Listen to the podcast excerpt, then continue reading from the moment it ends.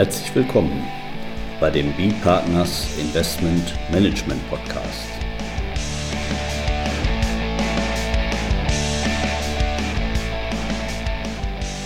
Immer wieder Mittwochs, kurzer Wochenrückblick, was in unserer Beratungspraxis besonders interessant war. Unser Thema heute? Fristsachen. Deutsche Grundsteuer und Immobilienmeldepflichten für Luxemburger Fonds. Mit Friederike Schmidt, Partnerin bei B-Partners. Und Carsten Bödecker, ebenfalls Partner bei B-Partners. Frau Schmidt, starten wir doch mal mit der, mit der Grundsteuer. Das, da hatten wir jetzt ja auch in den letzten Wochen noch mal ein bisschen mit zu tun, das zu organisieren. Ja, vielleicht können Sie uns da ein bisschen was zu erzählen. Ja, im April 2018 hat das Bundesverfassungsgericht entschieden, dass die Grundsteuer in ihrer ähm, derzeitigen Form verfassungswidrig ist und gegen den Gleichheitsgrundsatz verstößt. Und der deutsche Gesetzgeber wurde angehalten, bis Ende 2019 eine Neuregelung zu schaffen. Das ist auch passiert. Es gibt ein neues Grundsteuergesetz und ähm, diese neue äh, Grundsteuer wird äh, angewandt ab 2025. Nichtsdestotrotz ist es wichtig, dass man jetzt tätig wird, denn die neue Grundsteuer basiert auf Werten, die auf den 01.01.2022 festzustellen sind. Also sozusagen auf den 1. Januar diesen Jahres. Dazu ist es erforderlich, ähm, dass eine Feststellungserklärung eingereicht wird und die Eigentümer der Grundstücke werden aufgefordert, diese jetzt im Zeitraum Juli bis Oktober 2022 abzugeben. Ohne Corona-Verlängerung, Frau Schmidt. Ja, da hoffen wir alle drauf, weil man muss ähm, bedenken, wir haben äh, circa 36 Millionen ähm, Einheiten in Deutschland, Grundstücke und land- und forstwirtschaftliche Betriebe, die diese äh, Feststellungserklärung äh, oder für die diese Feststellungserklärung abzugeben ist. Und das ist natürlich ein sehr ambitioniertes Ziel, das Ganze hier in vier Monaten zu machen. Ja, weil wir nicht genauso viele Steuerberater haben, wahrscheinlich wie Immobilien. Jedenfalls haben wir das nicht kontrolliert. Aber bei, bei uns ist jedenfalls ein Haufen angefallen. Ein bisschen mehr Zeit wäre schön. Nichtsdestotrotz, jetzt sieht es so aus, wir haben vier Monate Zeit und wir können auch ehrlich gesagt nicht viel früher loslegen, weil die Finanzverwaltung stellt ihr elektronisches Portal oder die Schnittstelle über Elster auch vermutlich erst zum 1. Juli ähm, zur Verfügung. Das heißt, es bleibt nach aktuellem Stand tatsächlich bei diesem vier Monats Zeitfenster, um diese Erklärungen abzugeben. Also Abgabe per Papier geht nicht, man muss dieses elektronische so, Verfahren nutzen. Ne? So der Gedanke der Finanzverwaltung und so die derzeitige Gesetzeslage, auch wenn man schon hört, dass es vielleicht für den einen oder anderen Eigentümer da ähm, durchaus Erleichterungen geben soll, das in Papierform zu machen. Das soll aber trotzdem die Ausnahme bleiben. Also der gesetzliche Fall und ähm, eigentlich auch der Wunschgedanke der Finanzverwaltung ist hier, wirklich eine Digitalisierung des Verfahrens so weit zu betreiben, wie dieses möglich ist. Jetzt haben wir ja ein bisschen so das Glück, dass wir in erster Linie das mit Fonds zu tun haben, die da sehr professionell aufgestellt sind, auch mit den entsprechenden Werten.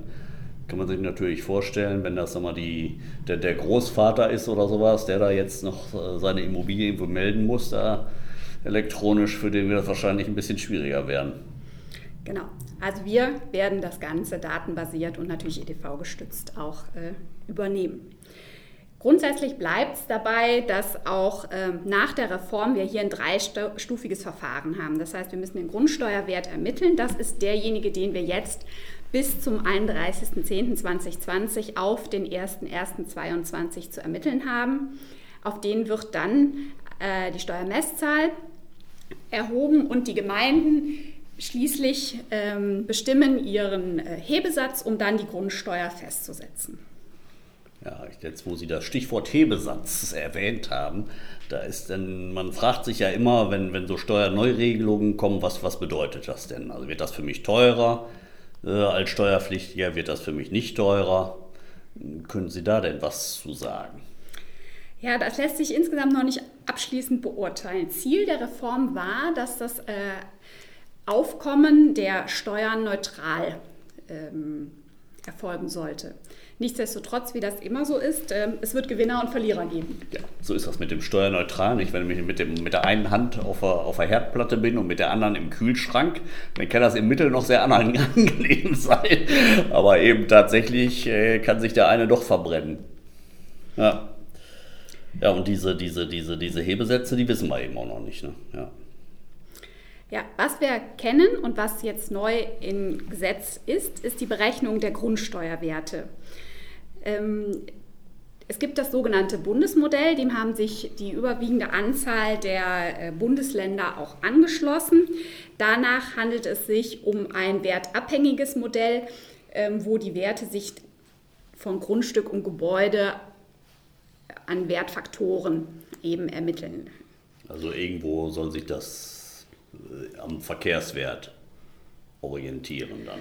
Genau. Alles, was Wohnzwecken dient, wird, sich, wird nach dem Ertragswertverfahren bewertet und richtet sich in der Regel nach ähm, Mietzahlungen oder Mietgrößen und ähm, sonstige ähm, Grundstücke wie Geschäftsgrundstücke oder gemischt genutzte Grundstücke, da erfolgt eine Bewertung nach dem Sachwertverfahren. Aber das ist jetzt auch nur das Bundesmodell. Das ist das Bundesmodell. Das Gesetz sieht hier eine Öffnungsklausel für die Länder vor, davon abzuweichen und davon haben auch einige Bundesländer Gebrauch gemacht. So hat Bayern zum Beispiel ein Flächenmodell eingeführt oder Hamburg ein Wohnlagemodell. Da ähm, ermitteln sich dann in Bayern die ähm, Grundsteuerwerte einfach abhängig von ähm, Flächen, ähm, Parametern, wobei Grundstücksfläche immer mit 4 Cent bewertet werden und Gebäudeflächen mit 50 Cent. Und man äh, gewährt dem Steuerpflichtigen einen Abschlag, wenn ein äh, Gebäude Wohnzwecken dient, von 30 Prozent. Hamburg hingegen hat das eben diese ähm, Bewertungen abhängig gemacht von den Wohnlagen. Es gibt ähm, eine gute Wohnlage, die wird anders bewertet als normale Wohnlagen zum Beispiel. Können Sie natürlich auch mal ändern, so eine Wohnlage dann nicht. Da muss man auch wieder neu ran.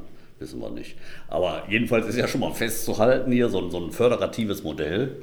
Also mal ähnlich wie bei der Corona-Rechtslage. In dem einen Bundesland mit Maske, in dem anderen ohne. Ja, und haben wir hier eben unser föderales Prinzip für die Grundsteuer ist, ist genauso festgelegt. Also die Länder sitzen hier im, im, im Chefsessel und können das wiederum selber entscheiden. Baden-Württemberg vielleicht nochmal als abschließendes Beispiel. Die berücksichtigen zum Beispiel überhaupt nicht die Gebäudeflächen. Da kommt es rein auf die Grundstücksflächen an. Die nehmen ein Bodenwertmodell. Ja, also für uns eben auch durchaus interessant, weil sagen wir, unsere Fonds natürlich in vielen Bundesländern ihre, ihre Immobilien haben.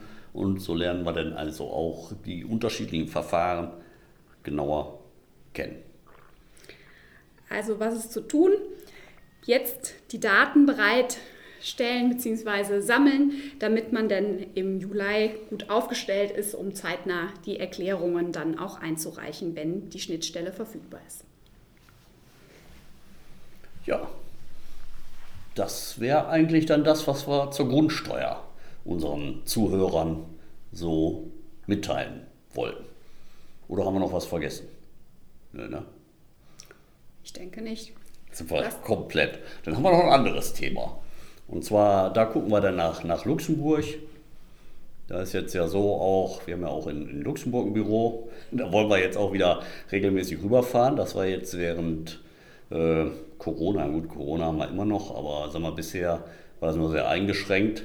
Das wollen wir jetzt hier wieder äh, Mitte April äh, regelmäßig starten. Es gibt ja keine Risikoländer mehr. Die Beschränkungen fallen zunehmend. Und deswegen sind wir dann auch wieder häufiger in unserem Luxemburger Büro.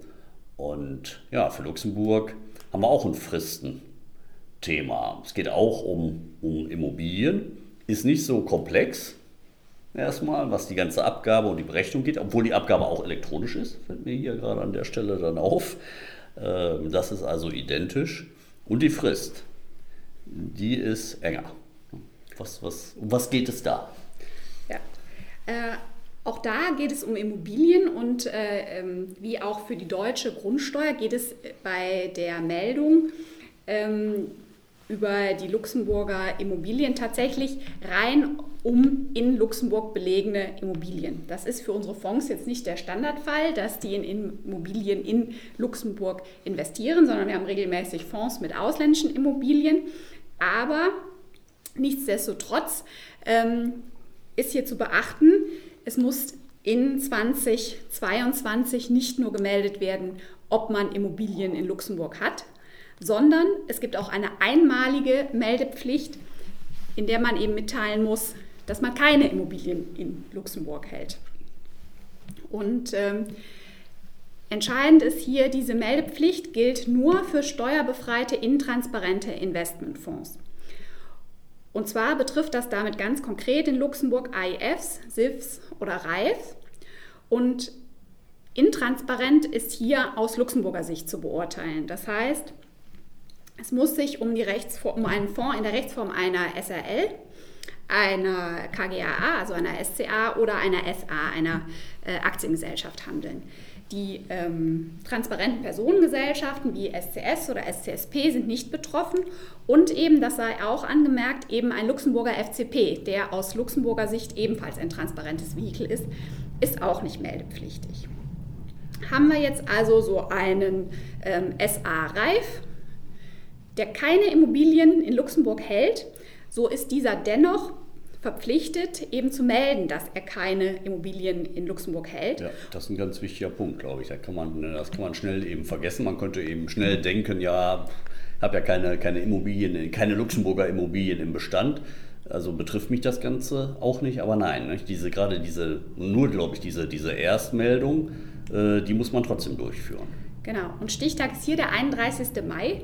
Und äh, im Gegensatz zu Deutschland, Luxemburg hat hier direkt mal ein ordentliches Bußgeld angedroht. Wenn das nicht erfolgt, kann da eine Strafe bis zu 10.000 Euro erhoben werden. Und das ist natürlich ärgerlich, wenn man hier eine Nullmeldung vergessen hat, wenn einem so ein Bußgeld droht.